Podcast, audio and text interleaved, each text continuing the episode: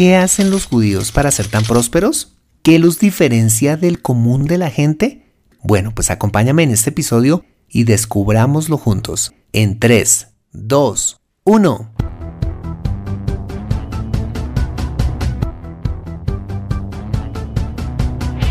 Bienvenido a Consejo Financiero, el podcast de finanzas personales donde aprenderás a manejar inteligentemente tu dinero, salir de deudas, tomar buenas decisiones financieras y alcanzar una prosperidad sólida y duradera.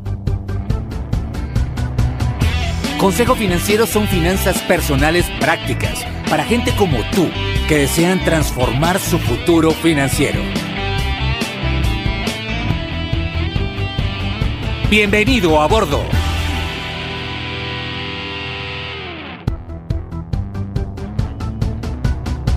Hola, soy Fernando Fernández y quiero darte la bienvenida a un nuevo y espero revelador episodio de Consejo Financiero, tu podcast, tu programa de finanzas personales en el que aprenderás a manejar inteligentemente tu dinero, a salir de deudas, a tomar buenas decisiones financieras y los principios para alcanzar una prosperidad sólida y duradera. Como bien lo sabes, tener educación financiera no es algo exclusivo para los gurús en finanzas. Todo lo contrario, es algo que está a tu alcance y que te ayudará a lograr tus objetivos de vida. Si eres catador de vinos, diseñador de aplicaciones, misionero, profesor de música o cualquiera que sea tu profesión, tarde o temprano necesitarás saber administrar correctamente tu dinero. En Consejo Financiero aprenderás de manera práctica lo que necesitas para ser un experto de tus finanzas personales. Como siempre, te invito a visitar www.consejofinanciero.com donde podrás encontrar este y muchos más contenidos de finanzas personales que estoy seguro van a ser de utilidad para tu vida financiera. Asimismo te cuento que ahora puedes encontrarme en facebook.com barra consejo.financiero.podcast y como de costumbre en LinkedIn como Fernando Fernández Gutiérrez y en Twitter como arroba consejo acertado. Me encanta de verdad haber llegado a tus oídos a través de este episodio. Bueno, y sin más preámbulos, bienvenido a bordo. Desde que era muy joven siempre me inquietó conocer por qué los judíos se han caracterizado por ser tan prósperos, destacándose por ser grandes comerciantes y empresarios. Casos como los de Calvin Klein, Ralph Lauren, Michael Bloomberg, Germán Efromovich, eh, Jaime Gilinski o para no ir tan lejos, los exitosos comerciantes de telas en mi ciudad natal siempre me llamaron la atención. Se calcula que hay unos 13.75 millones de judíos en el mundo, de los cuales 7.26 millones están esparcidos por el resto del planeta, debido a la migración de esta etnia inicialmente a Europa y de allí a Norteamérica y el resto del mundo. Lo que cabe destacar es que cómo los judíos, siendo una minoría, no solo se han destacado como exitosos empresarios, sino como brillantes científicos, artistas, filósofos, economistas, políticos, escritores, entre otras ramas del conocimiento, sin contar al judío más influyente de toda la historia y del cual seguimos hablando hoy, Jesús de Nazaret, fundamento de la fe cristiana. Bueno, todo esto me llevó a pensar que definitivamente los judíos tenían algo muy especial y me di a la tarea de investigar por qué son tan exitosos. Al comenzar esta investigación me encontré con cosas sin sentido, como supuestas tradiciones judías para atraer el dinero, como conservar un billete durante todo el año, colocar la escoba con el mango hacia abajo para que siempre haya dinero en casa, o pedir un aumento de sueldo a mediodía, que es cuando el sol irradia la mayor energía. Otras fuentes atribuyen el éxito judío al negocio de la usura, es decir, el ejercicio de prestar dinero a altas tasas de interés, calificando a este pueblo de avaro y codicioso, sin un interés mayor que generar utilidades para sí mismos a costa de los demás. Mi opinión es que estas afirmaciones carecen de todo sentido y profundidad, de cómo un grupo étnico ha logrado tanto en tan diversos lugares y economías, y llegué a la conclusión de que el éxito judío radica simplemente en la conexión profunda que hay entre su doctrina teológica y cómo la aplican en todas las áreas de su vida, entre ellas el hacer negocios. La Torá, es decir, lo que los cristianos conocemos como los primeros cinco libros de la Biblia y el Talmud, un libro que reúne una serie de discusiones rabínicas que podríamos decir son la, interpretación abierta de la primera, son la base del pensamiento y educación judíos, de los cuales se desprenden muchos de sus comportamientos a la hora de manejar sus finanzas. ¿Cuál es entonces el secreto del éxito de este pueblo? A continuación te cuento lo que encontré. Bueno, en primer lugar, el conocimiento es pilar fundamental de todo judío, no solo de sus libros sagrados y sus tradiciones, sino del conocimiento secular, es decir, la preparación universitaria no judía en todos los campos del conocimiento. Por ejemplo, se dice que un 87% de la población judía que reside en los Estados Unidos llega a la universidad, mientras solo un 40% de la población que no lo es lo alcanza. Para los judíos, tener educación y pensamiento crítico es riqueza que se puede llevar donde quiera que estén. En segundo lugar, ser emprendedor en lugar de ser empleado, ojo, está profundamente arraigado en la cultura judía, quizás influido por su misma historia como pueblo migrante en constante movimiento desde tiempos bíblicos hasta hoy. De hecho, uno de los principales eh, enseñanzas del Antiguo Testamento era permanecer unidos como nación y como raza, evitando depender de los pueblos a donde llegaban. Esto llevaría a que los judíos aprendieran a comenzar sus propios negocios en lugar de emplearse para alguien más, como sucedió efectivamente con este pueblo en los tiempos de la Alemania nazi y que constituyó una de las razones de su persecución y exterminio por parte de este régimen. En torno al fenómeno emprendedor judío, el empresario y político israelí Erel Margalit dijo, un inmigrante es una persona sin dinero en búsqueda de oportunidades. Hasta aquí nada nuevo, ¿no? Pero luego agrega, una nación de inmigrantes es una nación de emprendedores. Y esto es lo que ha sucedido con el pueblo judío. De hecho, con un poco más de 7 millones de habitantes, solo Israel, como país, tiene más compañías enlistadas en el índice Nasdaq, con 63 empresas, que todas las naciones europeas juntas. En general, se tiene actualmente conocimiento de unos 3.850 emprendimientos de alto valor en este país, es decir, uno por cada 1.844 israelíes. Es impresionante. En tercer lugar, la diligencia, el trabajo duro, el ahorro y la inversión son principios vitales para los judíos. Ellos están convencidos que trabajar diligentemente traerá frutos y que para crecer es vital ahorrar y reinvertir lo ahorrado, por supuesto y tienen esta política eh, de inversión, digamos, una tercera parte en tierras, otra tercera parte en negocios y una tercera parte en activos líquidos.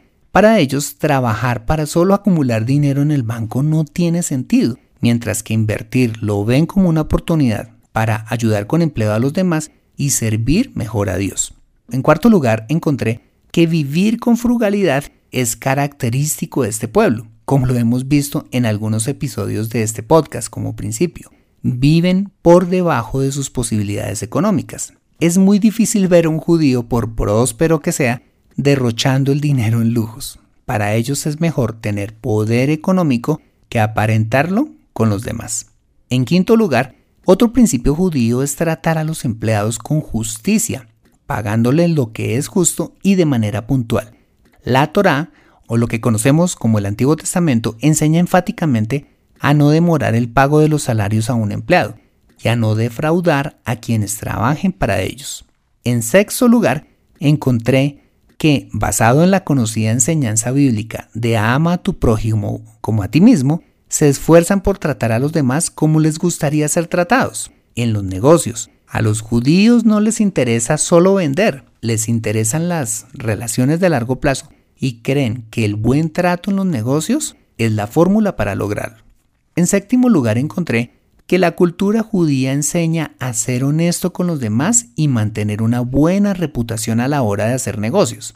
El principio de honestidad para ellos se encuentra en el Antiguo Testamento donde dice, tendrán balanzas calibradas y utilizarán pesos correctos. Y en la enseñanza que dice, no pongas un obstáculo delante de un ciego.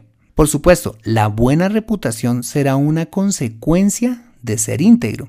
En torno a este principio, y me acuerdo de algo, y es la frase de Facundo Cabral que dice, si los malos supieran lo buen negocio que es ser bueno, serían buenos, aunque solo fuera por negocio. ¿Qué tal esa frase, ah? Bueno, continuemos. En octavo lugar encontré que el judaísmo enseña también que se debe ser humilde, alentar y aceptar la crítica, evitando caer en el orgullo de creer que se tienen todas las respuestas. Esta enseñanza también se encuentra en el libro de Proverbios donde dice, quien ama la instrucción ama el conocimiento, pero quien odia la corrección es un tonto. En noveno lugar, la cultura judía tiene una clara posición en contra de las deudas, pues son conscientes de la esclavitud que éstas generan. En la Torá dice claramente, abrirá el Señor para ti su buen tesoro, los cielos, para dar lluvia a tu tierra a su tiempo y para bendecir toda la obra de tu mano. Y tú prestarás ojo a muchas naciones, pero no tomarás prestado. Esta es una muestra de la mentalidad que ellos tienen respecto de las deudas. Y en décimo lugar, la Torá no solo enseña principios de prosperidad, sino además en la importancia de darle a Dios lo que le corresponde y de la responsabilidad social que se tiene con los demás. Un buen judío no solo apoya a su congregación con sus ofrendas, sino que además ayuda a otros judíos y contrario a lo que se cree, también a personas que no lo son y que se encuentran en situación de necesidad. Dar con generosidad es uno de los principios más altos de la cultura judía que podemos aprender. Hasta aquí los principales secretos que encontré a los cuales podemos atribuir una buena parte del éxito judío. Pero como creyente quisiera agregar uno más, que como todo el contenido de este podcast, eres libre de recibirlo o no. Si no eres creyente, puedes adelantar si quieres este pedacito, pero si lo eres, quiero decirte algo más. Yo creo que además de su cultura, educación y fuertes principios, que si los aplicas te darán muy buenos resultados, la razón más importante de su prosperidad es ser la nación escogida por Dios, a quien le plació poner sobre sí una bendición especial no hay una nación en la tierra que haya sido tan perseguida pero a la vez tan bendecida y defendida. Y para mí esta es la prueba del favor especial de Dios para con ellos. Pero la buena noticia es que si deseas creerlo, es que los que no somos judíos podemos acceder por adopción a dicho favor especial a través de nuestra fe en Jesucristo. La Biblia dice que si creemos en Él, pasaremos a ser hijos de Dios y coherederos de las mismas bendiciones y aún más de las que estaban reservadas solo para el pueblo judío.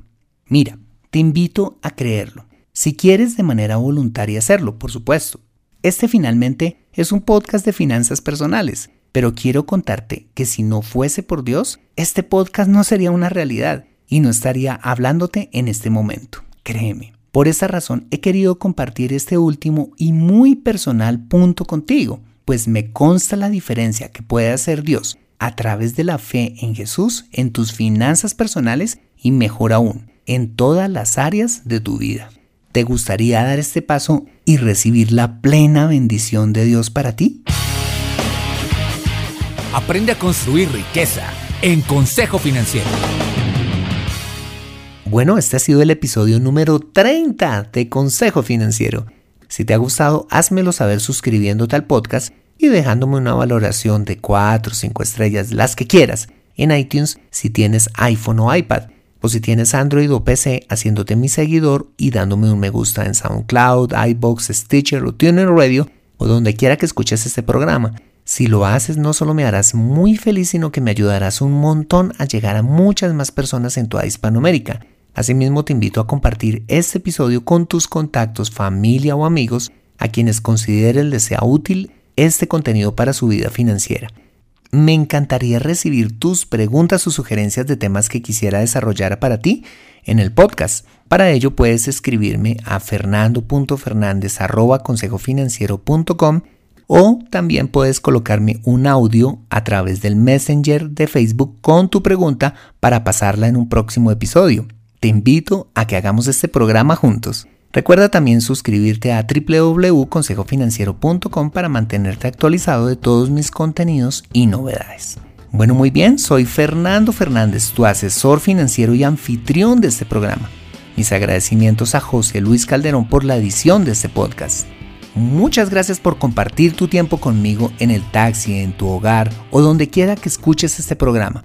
Y recuerda, Consejo Financiero son finanzas personales prácticas para gente como tú que desean transformar su futuro financiero. Buena semana y nos vemos en el siguiente episodio. Bye bye.